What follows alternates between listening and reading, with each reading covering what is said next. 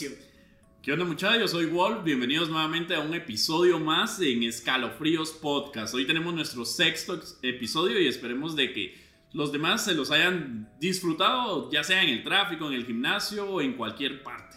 Hoy tenemos al canche, vamos a seguir comentando nuestro sexto episodio que lo hemos denominado el día de hoy. Eh, como la... El día de hoy. El día de hoy. Me recordé. Solo del día de antes, hoy. antes, hay que aclarar. Este es el primer episodio de Escalofríos Podcast en el que tenemos público en vivo. ¿Cómo está el público? No sé si se escucha, pero ahí está nuestro muy buen público, queridísimo. Hoy van a estar escuchando nuestras historias. Bueno, la historia que nos va a contar Ludwig. Ludwig, ahora sí, ¿cómo se llama la historia? Esta historia la hemos denominado Los Puentes Malditos de Quetzaltenango. Y pues ustedes también pueden formar parte de estos invitados especiales, ya sea compartir también en un episodio con nosotros o también como nuestro querido público que nos visita el día de hoy. Así que vamos a entrar de lleno a este episodio como lo denominamos los puentes malditos de Quetzaltenango. Estos puentes se encuentran situados en una aldea llamada Pachute. Es una pequeña aldea de aproximadamente 2.500 habitantes del municipio de San Carlos Sija, Quetzaltenango. Queda a tan solo 5 kilómetros del centro de la aldea, pero para llegar es necesario recorrer un camino de terracería que es rodeado en gran parte por el río Samalá, el mismo que se tiñó de sangre durante la batalla de la conquista entre Don Pedro de Alvarado y Tecumán. Un poco de historia ahí para que también se puedan poner al día. Pachuté es un pueblito muy pequeño donde todos se conocen. Creo que en la mayoría de pueblos. Bueno, pero ¿cómo así? Porque Tecunumán es una leyenda, ¿no? Ahí está, mira. Ahí el primer error en tu historia. Sigamos. Ya vieron, para ver si estabas atento de esta, de esta leyenda te también. estoy- te estoy poniendo atención, claro, claro. Entonces les mencionaba que en este pueblo la mayoría de personas pues, se conocen que es muy común en todos los municipios, en todas las aldeas de nuestra querida Guatemala. La vida de la gente en dicho lugar es sencilla y agradable, pues aún no ha llegado hasta ahí la delincuencia que azota la ciudad capital. Mm. Sus habitantes viven del comercio y trabajan la tierra, como cualquier agricultor. La aldea es bastante tranquila la mayor parte del año y los pobladores llevan una vida tranquila entre sus siembras de maíz, trigo y cebada, entre otros.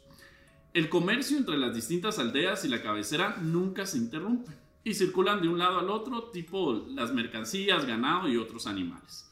Pero entre el primero de octubre y el primero de noviembre las cosas cambian en este pueblo. Octubre trae consigo, pues sabemos, días muy cortos y a las 6 de la tarde, pues ya está oscuro por lo regular en esa época. Los pobladores cuentan que el camino entre Pachuté y la siguiente aldea, que queda más o menos a 3 kilómetros de distancia, se pone muy peligroso para esas épocas, porque oscurece muy temprano. Al iniciar el recorrido, a un costado del camino se encuentra el cementerio. Lo que para muchos es motivo de nerviosismo, ¿verdad? Yo no sé cuántos de ustedes al momento de que pasan a un cementerio y que por lo regular en los departamentos todos los cementerios quedan como en la carretera o en las rutas y la verdad que hasta solo de voltear a ver creo que Sí, porque son cementerios que normalmente, o sea, no, no tienen muros ni nada, solo es una baranda de alambre o algo así. Exactamente. Ahí puedes ver tumbas que están rotas, que están a punto de caerse, como que si algo quiere salir. abandonadas. Incluso cuando paso a la par de, que muy pocas veces he pasado, pero a la par del cementerio general, aquí en la capital, eh, no quiero decir que paso del todo tranquilo, porque la verdad es que si pasas y con un miedito volteas a ver. y máximo si es de noche. Sí, o- máximo o si de es de noche. Si es de noche y ves a alguien caminar a la par del cementerio, lo más seguro es que es alguien que siempre se aparece a esa hora o que siempre se aparece con esa ropa, así que nunca paro, nunca volteo a ver ni nada, solo seguís tu camino. largo. Pues eso es lo interesante, porque en los municipios, como lo mencionabas, la mayoría no están circulados, que, que uno ve las tumbas, ve las flores y es así como... y a mí me tocó el fin de semana pasado pasar casi por tres cementerios de, de tres aldeas diferentes y pues yo venía manejando a las 3 de la mañana, entonces era así como que A las 3 de la mañana. escalofríos la totalmente, la famosa hora. Entonces en este pueblo se caracteriza porque siempre que tienen que pasar a estos puentes que vamos a ver más adelante, pues transcurren o tienen que pasar a un cementerio de la localidad. Lo que para muchos pues entran en nerviosismos o escalofríos, que creo que a la mayoría nos pasa esto. Los vientos que empiezan a soplar desde el norte se transforman en ruidos espantosos al frotar las ramas con los árboles, de los árboles.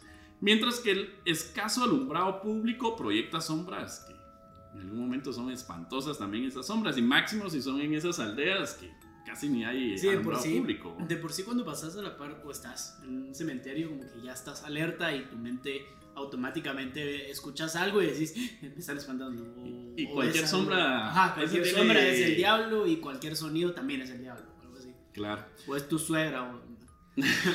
También. Todo esto dicen y no es problema porque lo entienden los pobladores de esta aldea. Pero lo que no entienden y espanta a la mayoría son los ruidos de algo o de alguien que parece chapotear o ya sea bañándose desde el río Samalá, que por esas fechas está más cargado de costumbre por las lluvias en los meses de septiembre.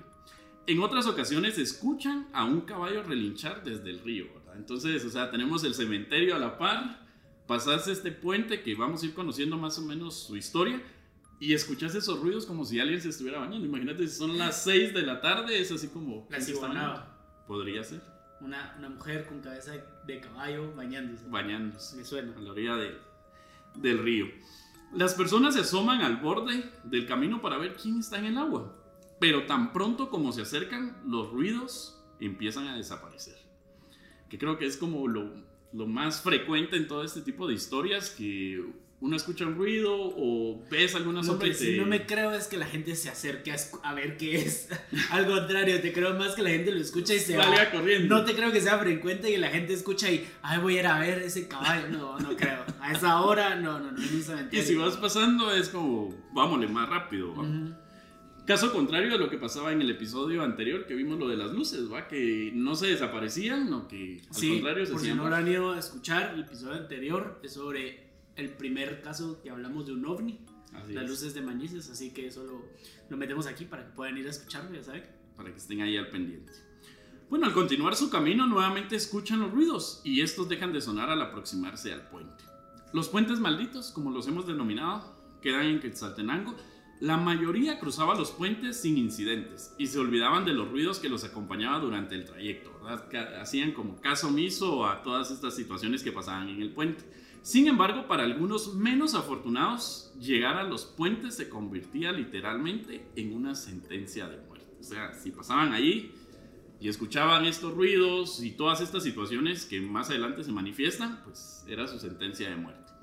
Pobladores del sector mencionan que al pasar los puentes, algunos de los espíritus o ánimas aparecen en estas áreas. Que es un ánimo. Para los que no saben qué son las ánimas en la religión católica, las ánimas son las almas o espíritus que se encuentran en el purgatorio, donde purgan sus pecados antes de alcanzar pues, la gloria eterna. Entonces, Almas que nunca subieron ni se fueron para ningún otro lado. exactamente, que están ahí y muy atentos, que aquí también hasta nos vinieron a visitar hoy las ánimas. Se está Son una puerta. la puerta. ¿Qué se les parece? ¿Se les aparece? No escuchas como una mujer con tacones. Sí. ¿No será la ciguanaba? Que se está bañando por el río. Bueno, esto comentaban los pobladores de este sector, que se les aparecían y no les decían nada esta- estos espíritus.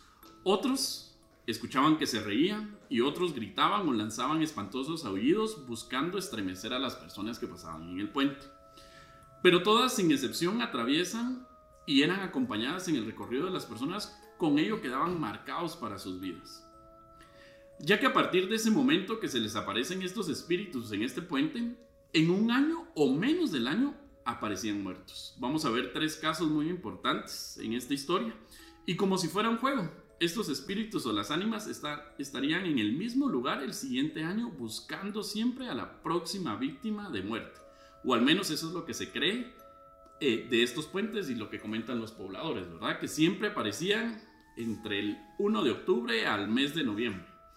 Y cada vez que sucedía esto era que la persona fallecía antes o durante ese año. Y ya el próximo año estaban buscando a su siguiente víctima. Uno de los desafortunados fue don Saturnino Mazariegos, a quien el 1 de octubre del 2004... Saturnino. Saturnino, ¿Qué es ese nombre? Pues es el nombre que le pusieron sus papás, ¿no? Pobrecito. Quien el 1 de octubre del 2004, aproximadamente a las 7.30 horas, se le aparecieron dos fuertes luces al mismo tiempo sobre el puente, cuando él estaba cruzando el puente. Pero que solo había sentido que una de ellas le rozaba mientras pasaba con un gran ruido a su lado. Él menciona, la historia menciona de que él iba pasando el puente y escuchaba ruidos y empezó a ver esas dos luces y solo sintió como si se le rozó una de esas luces y aparte de eso lo que dificultaba es que en el puente siempre se caracterizaba porque aparecían también mucha neblina. Entonces Pero- pero a lo lejos no podía ver como del otro lado qué era lo que estaba sucediendo. Pero ponete, estás hablando de un puente, o sea, de carretera, y estás diciendo que dos luces y un ruido fuerte que lo pasan rozando. O sea, es inevitable pensar en que el tipo iba a bolo y pasó un carro a la par de él y casi, casi lo tira, ¿no? Pues sí, podría imaginarse, pero creo que el carro lo vas a... El carro o sea, tal vez te, te pasa tirando en vez de rozar. Sí, o sea, no te va a rozar y es como, ah, un golpecito, ¿va? Y acá él más adelante menciona de que... Esta historia menciona de que sí, o sea, en efectivo él observaba y a su alrededor no había más que esas luces. Pero por la neblina se le dificultaba. Había algo muy, un dato muy interesante, don Saturnino había construido tres años antes o había participado en la construcción del puente donde ocurrió este incidente. Y no creía en esos cuentos, ¿verdad? o sea, él lo mencionaban y es lo que venían contando los abuelos y te van diciendo que siempre pasaba algo en este puente. Trató de buscarle sentido a lo que había ocurrido y la explicación más lógica para él era que un auto lo pasó rozando, lo que vos mencionabas, ¿no? Pero, o sea, si nos ponemos a analizar, era así como, bueno, no va a ser solo un toponcito y, ah, sí fue un carro. Pero no, no pudo verlo por, la espesa neblina, que era lo que yo les comentaba, que se observaba en el puente. Don Saturnino murió en septiembre del año 2005, ¿verdad? Prácticamente un año después de estos eventos, desconociendo las causas de su muerte. Hasta el momento no se sabe de, qué falleció. Algunos de sus parientes y amigos opinan que tuvo la desdicha de toparse con las dos ánimas. Que es lo que mencionan eh, en este pueblo sobre estos espíritus y que por eso, pues, de una u otra forma se habían llevado su espíritu. Eh, en el puente aún se encuentra una lápida donde figura el nombre de don Saturnino junto al de otros pobladores que colaboraron en la construcción. Estas fotografías las vamos a estar compartiendo también ahí en nuestras redes sociales para que ustedes puedan tener el contexto de, de O sea esta historia. Es un puente con un montón de lápidas. No solo hay una lápida que está los nombres de las personas que, que contribuyeron a la construcción del puente. cuenta. En, Entonces- París, en París tienen varios puentes con candados de amor. Aquí tenemos puentes con una lápida y todos los nombres de la gente que murió en ese puente. Y no sabemos si las demás personas pues fallecieron por alguna de esas causas o, o todavía viven, ¿verdad? Los que estuvieron apoyando en la construcción del puente. Otro caso muy particular y extraño ocurrió pues eh, principalmente en el año 1997, también el 1 de octubre, o sea, siempre iniciaban como en esas fechas. Y también similares horarios. Este caso es, eh, inició a las 7 de la noche. El señor Juan Calderón se dirigía a su casa montado en su caballo y a unos 30 metros detrás de él iba eh, el señor Daniel de León caminando también en la misma dirección hacia su casa. Luego de haber ido a comprar unos repuestos para un camión en la cabecera departamental, don Daniel era uno de los hombres más trabajadores de los alrededores, pues todos los días se levantaba temprano a cuidar sus tierras y no regresaba a su casa hasta que entraba la noche. De niño había crecido escuchando las leyendas que contaban los mayores y las más siniestras que recordaba tenían lugar en esos escabrosos puentes, ¿verdad? O sea, era la historia que siempre le contaban los abuelos, sus papás, que era lo que de estas, estos malos espíritus que aparecían en el puente. Había muchos rumores que dicho lugar estaba lleno de ánimas en pena, las cuales se apoderaron del puente entre el 1 de octubre al 1 de noviembre, para asustar a quienes caminaban des- desprevenidos. Siempre que llegaba dicha temporada, don Daniel y otros evitaban pasar por este sitio maldito, ¿verdad? Así como viene el 1 de octubre y Cabal. Esas fechas ni mejor ni a los puentes. cabal, ni el 31 de octubre, ni, y menos el primero. Sí, lo mismo que yo hago cuando, cuando llega el 15 de septiembre y van a ver antorchas. Ni te metas a la calle a manejar en ese No. momento. O sea, lo mismo. Cabal. Pero otros demasiados orgullosos como para hacer caso a, a todo lo que hablaban los pobladores decían e ignoraban pues esta advertencia y cruzaban como de costumbre. Y creo que también si era la única vía para Sí, llegar no a tu casa, o sea, no tenías como otra opción. Ahora te pregunto, no sé si lo, lo vas a decir después, pero ¿influye o importa la manera en la que cruzaban? Porque hasta ahorita me has hablado de pobladores, supongo que ellos iban en caballo, a pie, pero gente que vaya en carro. Este, no, de en carro sí no se. No ha habido ningún caso, digamos, en esta historia, solamente una persona a caballo y los que transitaban a pie. El señor Daniel vio como al aproximarse el puente, que él era el que iba atrás de la persona que estaba cruzando con el caballo, ¿verdad? Y él vio cuando el caballo se negaba a seguir caminando y empezó a retroceder. Don Juan pues le pegó al caballo para que avanzara, que es lo- la reacción común, así como, ¿por qué no pasados? Pero este daba dos pasos y volvía a retroceder. Molesto, don Juan se bajó del caballo y trató de jalarlo mientras le decía que no había nada, ¿verdad? Que es lo que acostumbran por lo regular con todos los animales, que siempre es así como, están observando algo o están escuchando algo y, y no pasa nada. Como cuando estás en tu cama y de la nada tu perro empieza a ladrarle a la ventana y volteas a ver y no hay nadie ahí, tu perro está ahí ladrándole y no sabes ni qué hacer. Ese estrés bastante. O el gato de las vecinas. o el ¿no? gato también, las mujeres que tienen gato, los hombres que tienen gato. Así es. Don Daniel se aproximó dispuesto a ayudar, pero de pronto una, una neblina empezó a envolver al señor Juan y a su caballo. Decidió salir de aquel lugar donde Juan se montó nuevamente en el caballo y le dio varios chicotazos, pero fue en vano. Rápidamente una especie de sombra se abalanzó sobre don Juan. El caballo se asustó y se paró en dos patas, precipitando a don Juan al suelo.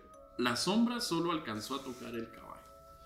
En la oscuridad el señor Daniel solo escuchó la corrida del caballo que huía espantado del lugar. Asustado por lo que acababa de presenciar, no se atrevió a acercarse más y corrió en dirección opuesta para buscar ayuda, ¿verdad? Que creo que Ujú. hubiera sido Lo normal. lo normal y la actitud de cualquiera de nosotros, que es me zafo antes de que, que me pase algo. Unos minutos después se topó con unos hombres que iban en un pick-up y les contó lo sucedido. Sin creerle y se dirigieron a su casa y también evitaron pasar por el puente. Al amanecer, don Daniel fue despertado por los relinchos, los, los Relincheos, los relincheos de- del caballo. Sorprendido salió a ver fuera de su casa y los escuchaba a lo lejos y pues e imagino que la casa de don Daniel quedaba cerca del puente.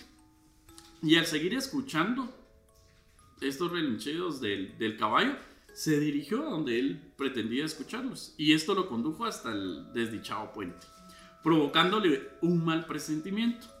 Con mucha cautela, el hombre se acercó y se quedó paralizado al ver el cuerpo inmóvil de un desconocido, tendido en el suelo. Era nada más y nada menos pues que el cadáver de don Juan, que era el que iba en el caballo, quien todavía tenía el rostro con una expresión aterrorizada. O sea, tenía pues, me imagino, una mirada perdida, O sea, no era un carro. no era un carro, o sea, sí, porque no, no, no hubieron señales de que pues ¿Y el hubiese sido algún accidente. El caballo se encontraba desaparecido. ¿Qué fue lo que vio antes de morir como para terminar en ese estado? Que era como la pregunta que tenían todos los pobladores, o sea, no tenían ningún golpe, eh, la expresión facial de, de don Juan pues era así como de, de miedo. Ni Daniel ni los pobladores pues lo sabían. Pero esta extraña historia pues no terminaba ahí. El caballo de don Juan fue encontrado después por los vecinos. Estaba inquieto y no se dejaba ni amarrar. Pocos meses después el caballo murió sin saber también las causas, después de la muerte de don Juan. Se dice que fue marcado por las mismas ánimas o espíritus que intentó cons- conseguir el alma de don Juan y aparte la del caballo. Hasta la fecha se escuchan pues esos mismos sonidos del caballo. Entonces, muchos Ah, de los te iba a preguntar, como que muchos- si se llevó al caballo consigo y que ahora lo escuchan y... Pues eso es lo que mencionan los pobladores, de que siguen escuchando los ruidos del caballo, ¿verdad? Y siempre en el puente. Hay quienes piensan que cuando se escucha un caballo relinchar en el río Samalá, cerca del puente, se trata del espíritu del caballo de Don Juan. Desde entonces las personas cercas y familiares, cercanas perdón, y familiares cerraron ese puente debido a la muerte del señor Juan y le colocaron una cruz con su nombre. ¿verdad? O sea, fue tanto lo que impactó en, en la población que determinaron cerrar el puente. Ya con todo eso, el contexto que tenían también de todo lo que les contaban los abuelos y los papás, y después de esta muerte fue así como, hay algo ahí. Suficiente ya. Exactamente. En la cruz, pues aparece el nombre de Don Juan y dice: Descanse en paz, Don Juan Calderón. Un nuevo puente se construyó a la par. Luego de esta trágica noche, Don Daniel no habló mucho acerca del tema por temor de quedar en ridículo, que era el que había visto pues antes todo este suceso y posteriormente fue encontrar el, el cadáver de, de, Don Juan. Pero él no lo mencionó por no quedar en, en, ridículo o a veces pues que no, lo que pasa, que uno observa algo y es así como, ay, fue cualquier cosa, y ¿cómo vas a creer en eso? Algunos incluso pensaron que se trató de un intento de asalto, que algo salió mal y pues o no llevaba dinero don Juan y pues que lo, que lo hayan matado. Pero ¿por qué la cara? Exacto. No, y aparte de eso también, o sea, no tenía ni rasgos de, de, haber sido golpeado, de, pues, con arma blanca o arma de fuego, tampoco. Aparte de eso, pues, eh, el señor Daniel, pues, no encontraba la explicación a esa caída de ¿verdad? O sea, solo vio que el caballo lo había botado, pero, pues, hasta ahí había quedado. 15 años después, un evento similar ocurrió al propio don Daniel, ¿verdad? O sea, aquí ya don Daniel se había dado cuenta de este suceso y, le empezó a suceder también lo mismo.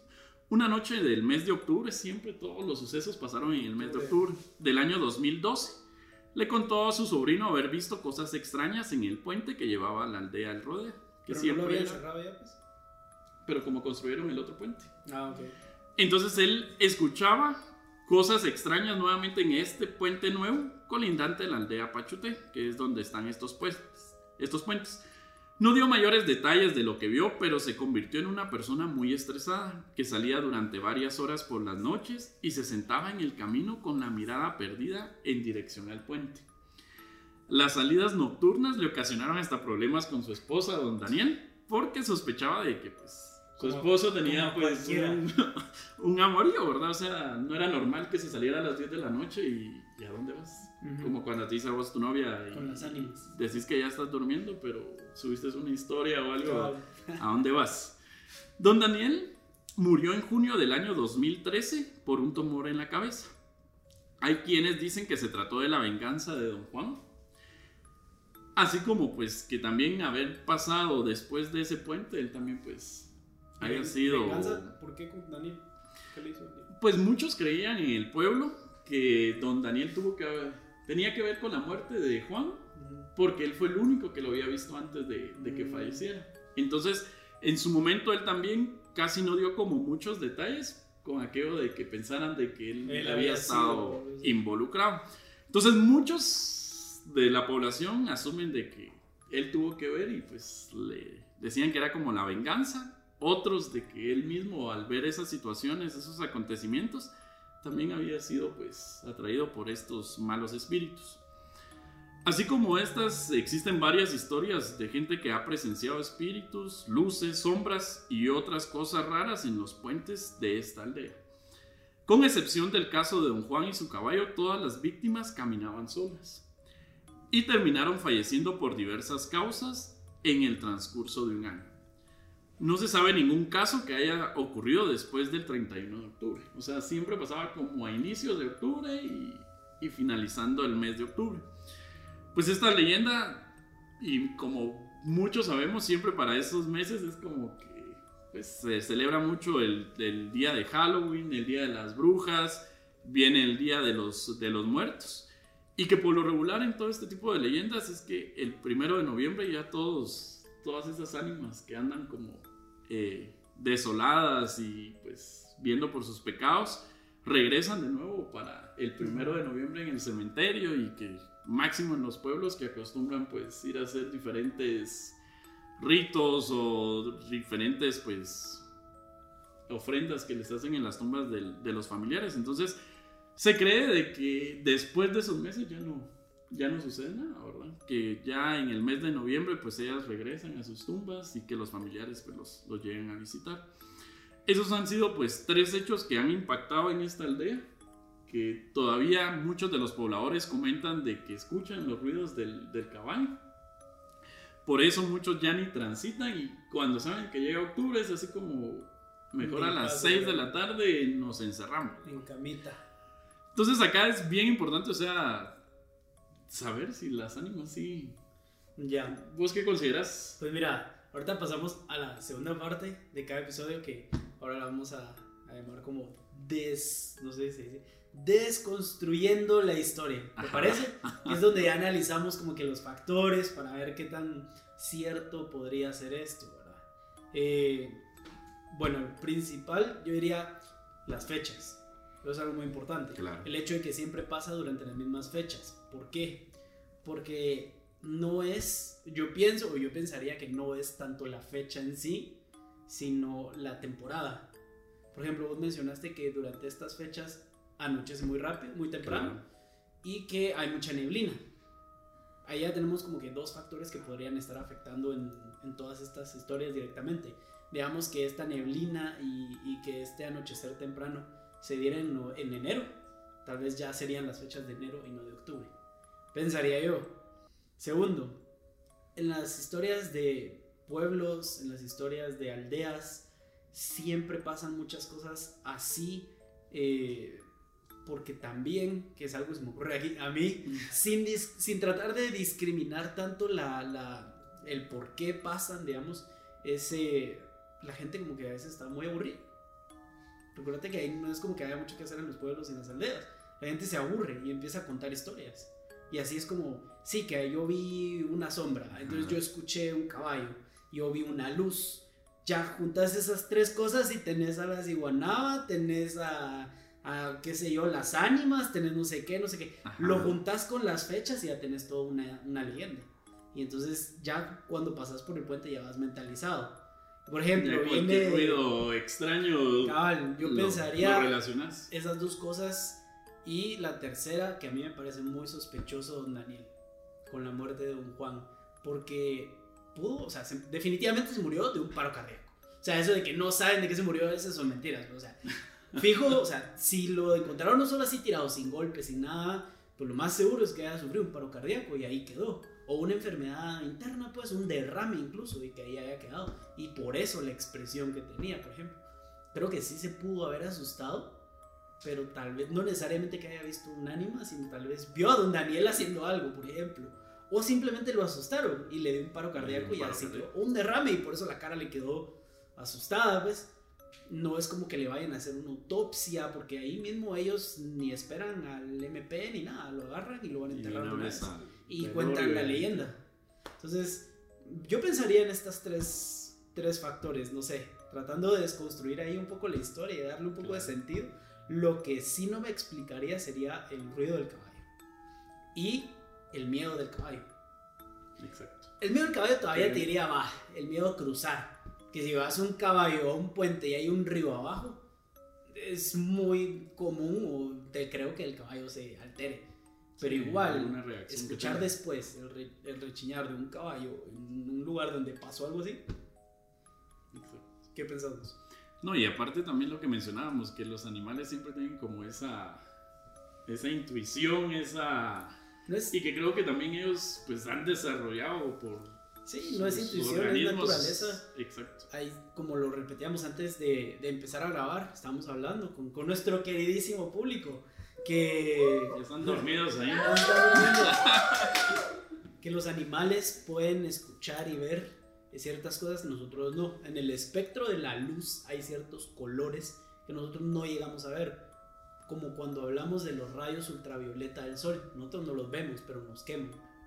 Esos son frecuencias de color, digámoslo así. Yo no soy experto, pero yo pensaría, le llamo así, frecuencias de color que no podemos ver.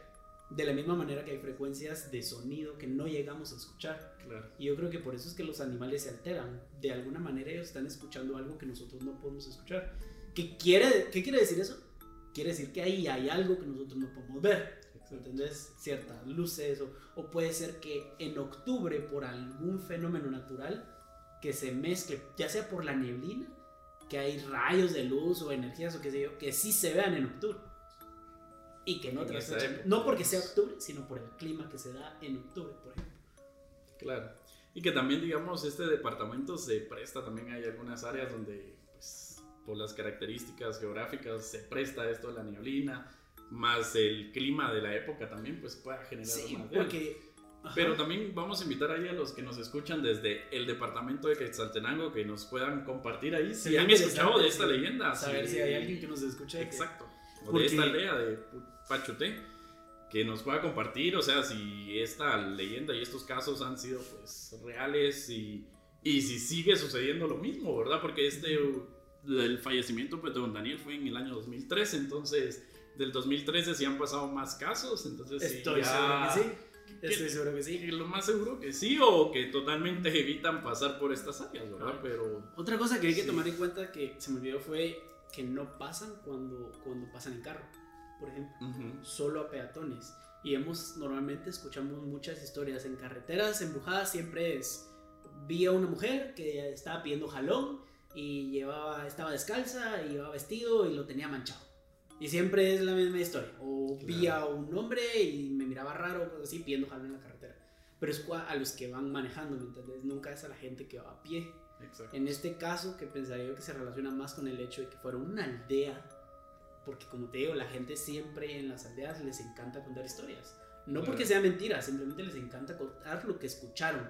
Y lo repiten, lo repiten, lo repiten y le suman. Yo vi una luz, yo vi no sé qué, entonces lo combinan todo. Y que va a pasar como nuestro primer episodio, que después hasta con eso amenazan a los, a los niños, a los Cabal. familiares, así como si no te portas bien. Te voy a llevar al puente. Te voy a llevar al Te puente. voy a llevar al puente. Bueno, pero allá yo le tendría miedo a solo el hecho que sea un puente. Sin importar si fuera maldito, te voy a llevar a un puente. Quiere, allá le tendría miedo yo. Pero sí. Sí. o sea, al final, tratando de desconstruir un poco aquí la historia, creo que hay varios factores que para mí yo la tacharía de mito. O sea, sí da escalofríos el hecho de que ahora cada vez que pase manejando por ciertos puentes, igual te lo vas Ya a pensar, como, exacto. te lo vas a dudar, pero, pero igual yo sí Así diría. como espero no escuchar ruidos de caballo. Ah, debe de escuchar. O lo que mencionaban ahí también, que era pues que se escuchaba como si alguien se estuviera bañando en el río. Y 6, 7 de la noche, Sí. es como que... ¿qué Sí? O eso sea, sí me daría miedo. Eso sí también. o sea, Eso sí no me daría como- miedo y, y yo no te creo que la gente se acerque a ver qué es. Porque yo escucho que alguien está bañando un ruido o si está cantando en el río, qué sé yo, yo me voy de ahí. Yo no me acerco a ver quién está en el río. Así es como... Bueno, pero sabes que ahorita como la era tecnológica, toda la mara quiere como, ay, voy a ir a grabar o, o ver qué está sucediendo. Yo sí no me lo creo, yo sí no me acercaría, yo sí no me lo creo. Sí, o sea, hay Mara que quiere ser como el que la primicia de subir si está pasando algo en el. ¿va? Sí, O pero... Igual vamos a estar subiendo todas las fotos del puente de, de esta aldea y para que ustedes también, los que nos estén escuchando y nos puedan observar también en, en YouTube, puedan comentar de, sobre esta historia, sobre este, esta Ujú. leyenda que digo yo que muchos de esta aldea deben de ser así como, portate bien, si no vamos al Cabal. puente y a las 6 o 7 de la noche y principalmente en el mes de octubre. principalmente en esos meses. Entonces, espero les, les esperamos que les haya gustado el, el episodio de hoy. Nuestro público, Primer episodio. no se dormido el público. primer episodio que grabamos con público en vivo. Eh, si les gustaría venir al público en vivo, por favor envíen un correo aquí. Son mentiras. Solo los público VIP. Esto es público VIP. Sí, Pero si quisieran venir, nos escriben también. Espero los siguientes episodios porque tenemos preparados dos episodios paranormales muy bueos. Claro. Van, van a venir invitados muy interesantes. Por ejemplo, tenemos a un actor guatemalteco que va a venir a hablar de historias de miedo. Tenemos una administradora de hotel que nos va a venir a contar historias que sus clientes le han dicho que ven y que ella misma ha visto en el hotel, por ejemplo. Interesante. Que vamos a mezclar con un caso muy famoso de Hollywood. Vamos a ver cuál es. Eh, los que no hayan escuchado nuestros episodios anteriores, pues poco a poco vamos mejorando con el audio, vamos a ir probando ciertas cosas. Se dan cuenta Estamos mejorando los sets también. Aquí vamos a tener invitados. Esta salita está un poquito más bonita. Igual déjenos en los comentarios si les gustó. Si prefieren la mesa aburrida de allá o la de acá. Cómo va el audio, ya que hemos luchado con el audio, con esas cosas, porque no somos expertos. Pero lo hacemos todo por ustedes. Sí. Si les gusta, denle like. Recuerden Apple Podcast, Spotify, Google Podcast, Anchor, Deezer. ¿Quién usa Deezer todavía? Pues hay algunos todavía. Por si usan Deezer, también Y estamos claro, en Deezer. hasta es gratis, entonces YouTube. la mayoría lo- Cualquier cosa ya saben, nos escriben, nos dejan los comentarios, denle like. Y. ¿Algún mensaje que dar? Ah, sí. Yo soy Canche. No, pues yo soy Wall y nos seguimos escuchando y viendo en el próximo episodio. Así que Chao, chao, chao. síganos. Corte.